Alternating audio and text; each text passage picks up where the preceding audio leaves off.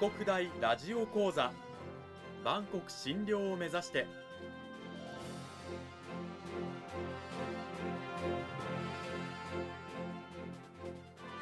番組タイトルにある万国診療とは世界の架け橋を意味する言葉です。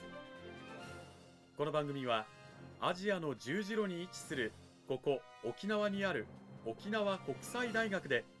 日々どのような研究や教育が行われているのかを発信していく番組です。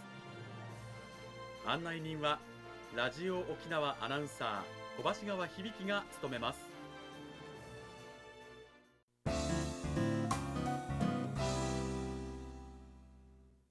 沖国大ラジオ講座。今週からは2週にわたって沖縄国際大学総合文化学部英米言語文化学科の岡野薫先生を迎えてお送りします。岡野先生今週からよろしくお願いします。よろしくお願いします。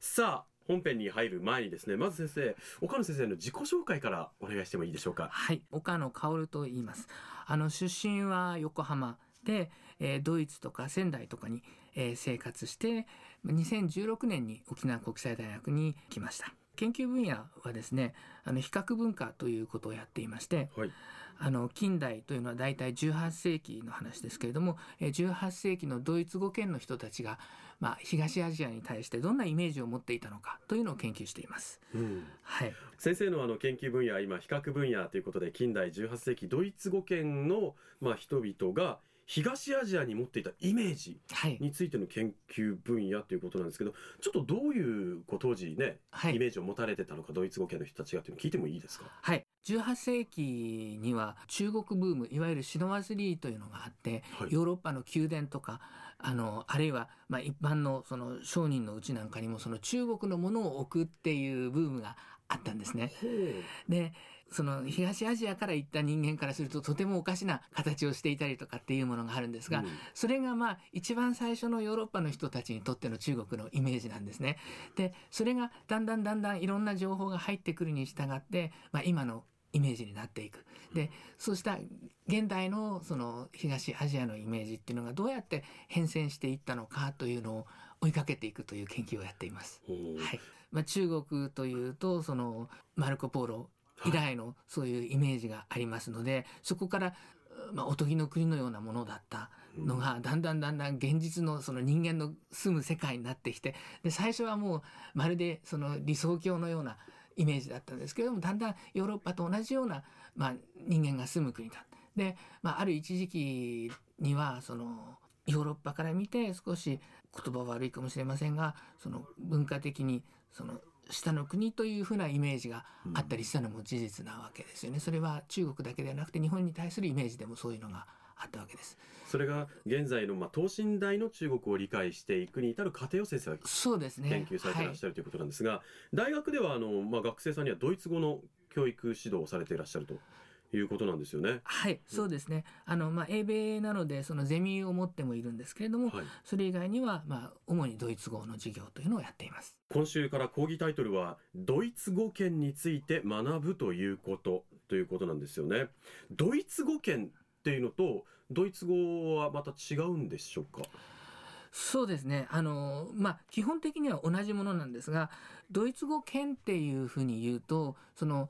ドイツというとおそらくその今のドイツ連邦共和国というのを想像なさると思うんですが、はい、ドイツ語圏というのはそれよりも広くてですねそのドイツ語を話されている地域例えば現代でいうとオーストリアだとかスイスだとかリヒテンシュタインとかってそういう国々で話されているものでそれからドイツに隣接する国々ですね例えばベルギーだとかルクセンブルクだとかフランスだとかってそういう国で話されている言葉でもあるわけですね。でそういうのを指して、まあ、ドイツというとちょっとあのあまりにも国が限定されているのでドイツ語圏という表現を、えー、よく使います。なるほど。はい、まあ、ドイツ語が話されている地域というのをドイツ語圏と定義すると、そうすると、はい、地図上のドイツよりもそれはさらに広がっていく。そうですね。ほ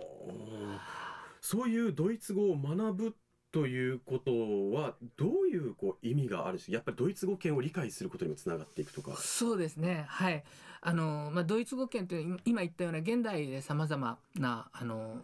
国で話されているということもあるんですが歴史的に見ると例えばその哲学者のカントが住んでいた地域というのはケーニスベルクというところですけれども、現在ではロシアなわけですよね。であのもちろん文化を学ぶ時にはそういう過去にドイツだった地域というのもどんな感じだったんだろうというのもあの合わせて学ぶことになると思います。うん先生は学生たちにドイツ語をね指導するにあたって、うん、まあ、学生たちがドイツ語を学ぶことで言葉だけではなくどういったことを学んでほしいっていう思いがあるんでしょうか？そうですね、まあ、まずあのドイツ語を学ぶっていうと大体その、まあ、文法を学んで単語を勉強してという、まあ、暗記だというようなイメージがあると思って思うんですけれども、はい、もちろんそれはあの大切ではないわけではないんですがその、まあ、多くの方にとってそのドイツ語を将来使って何かそのドイツの会社に就職するという方は多分そんなに多くはないと思うんですよね。確かに学んだ全員がそうなるとは限らないというかまずないですよね。そうですね。はい。なのでじゃあドイツ語っていうのを大学で学ぶっていうのは何ができるかなというのを今ずっと、えー、考えているわけですね。うん、でまず一つ目として考えているのはそのまあ、ドイツ語も大切なんですけれどもドイツ語を通じて、まあ、あるいはドイツ語を話題の中心にしてそのコミュニケーションの輪を広げるということができたらいいなというふうに思っています。うん、でもあのドイツ語を単純に学ぶということもありますけれども、はい、全員が全員ね、ドイツ語を使った何か仕事をしたりとかっていう進路を取ったりっていうわけではないんですがなぜじゃあその中でもドイツ語を学んでいくのかっていうことも、うん、なんかこう先生はどういうふうにお考えなんでしょうか？そうですね。あの、まあ、ドイツ語に限らず、まあ、外国語一般ということが言えるかもしれないですけれどもあのなかなかその第二言語として、まあ、お帰国ではそのドイツ語をメインで学ぶような学科がないので第二言語としてつまりあの英語プラスアルファみたいな形で学ぶ人たちにとっては、やはりそのドイツ語というのは単語を学んででまた使わないとすぐ忘れて、えー、しまうと思うんですね。私もあの大学では中国語を習ったんですがもう自分の名前しか言えません、もう本当に大変申し訳ないと当時教えてくださった 指導してくださった先生には思っているんですけど、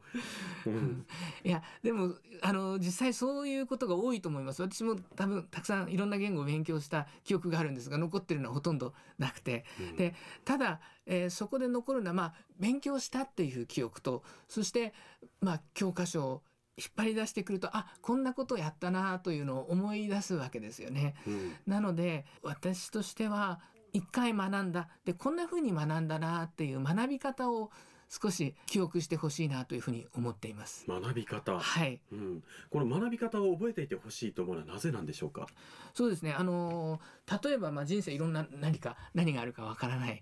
と思いますが私のその個人的な体験で恐縮ですけれども例えば私の一緒にドイツ語を勉強した人が日本に就職してそしてしばらく経ってからそのドイツの店に勤務になった、はい。うん、でその時にあドイツ語勉強しなくちゃっていうふうにして学び直したわけなんですよね。急遽。はい、はいはいはい。でただその時にはもう一回やってますのであこんなことやったなっていう形であのーうん、学び直すっていうのは比較的そのゼロから始めるよりは簡単なんだと思うんですね。はい、でまあ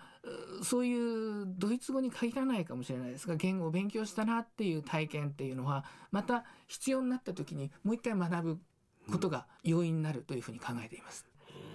はい、他者とのコミュニケーションの中でこう学びを増やしていくっていうことと、はい、あの学び方を学んでほしい、はい、これが先生がまあドイツ語を教えながら学生たちにこう体得してほしいことそうですね。ですね。はい。その他にもこうまあ言語って一言に言ってもまあ英語、日本語、ね今言ったドイツ語もありまして、本当いろいろな多様性がありますよね。やっぱドイツ語を学ぶことでもそういう多様性の理解なんかにもつながったりとかっていうのはあるんでしょうか？まあ一般的にその外国語っていうとまあ英語っていうのを思い浮かべるかもしれません。うん、あるいはそのよく使う言葉で欧米なんていう言葉があると思います。欧米ヨーロッパですねヨーロッパというふうに一口に言ってもすごくいろんな多様性があるんですね今おっしゃったように。うん、でただ多様性があるというのは頭の中で分かっていてもじゃあ具体的にどう多様なのかっていうのはなかなかピンとこないと思います。うん、でドイツ語と英語っていうのは姉妹語なので似ている部分がたくさんあるんですね。でドイツ語を勉強するとあ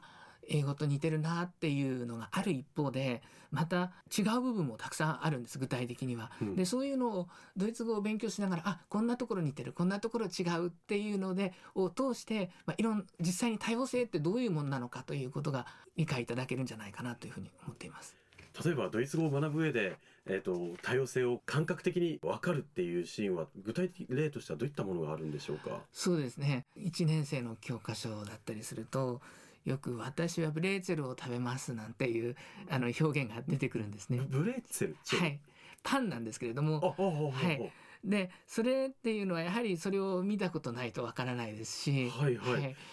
今ねブレーチェルって言われてなんだブレーチェルって思ったんですけど、はい、あパンなんですね。パンですねはい。はいはいはい、パンの一種ですねはい。うあるいはそのドイツのものを読んでいたりすると、えー、広告中広告用の柱なんていう単語リトファスゾイレとかって言うんですけれども、うんうん、えー、そういうのもやはり日本にないものなのでその言葉としては辞書を調べればわかるんですけれども、うん、それってじゃあドイツのあの街の中でどういうふうにあるんだろうというのを実際に、まあ、映像を見たりあるいは実際に行ってみないとわからないとかっていうところもあります。うん、確かに、うん、今私あのリトファスゾイレ、まあ、広告用の柱って言って、はい、電柱しか頭に思い浮かばないですけど 多分実際はもっと全然違うんですよね。そうですね。もう少しだいぶ太いと思いますはい、なるほど。これも言葉だけじゃなくて例えば実際に映像なんかを通して知るあの多様性。そうですね。はい。だから言葉を勉強するっていうのはやっぱりその国がどうなってるのかなどんなものを食べてるのかなとかってそういうものと関係してくるしますしあ違うものを食べてるんだ。違うそういう道にあるものも違うんだということを通じて、まあ、多様性というのが学べるかなというふうに思っています。この時間は沖縄国際大学総合文化学部英米言語文化学科の岡野薫先生にお話を伺いました。岡野先生どうもありがとうございました。ありがとうございましたあのお帰国大っていろんな海外との交換留学制度もあると思うんですけど、はい、ドイツの大学とかとはあるんでしょうか？そうですね。今まではなかったんですけれどもあの2020年度つまり来年度からそのドイツの大学と協定を結んで、はい、あの少し学生が行けるようになるかなというふうに思っています、はい、じゃあ今言ったもう学びの場を本当に生きたドイツ語に触れる機会が学生にも出てくるとそうですね。いうことなんですね。はい。岡野先生今週はどうもありがとうございました。ありがとうございました来週も引き続きよろしくお願いします。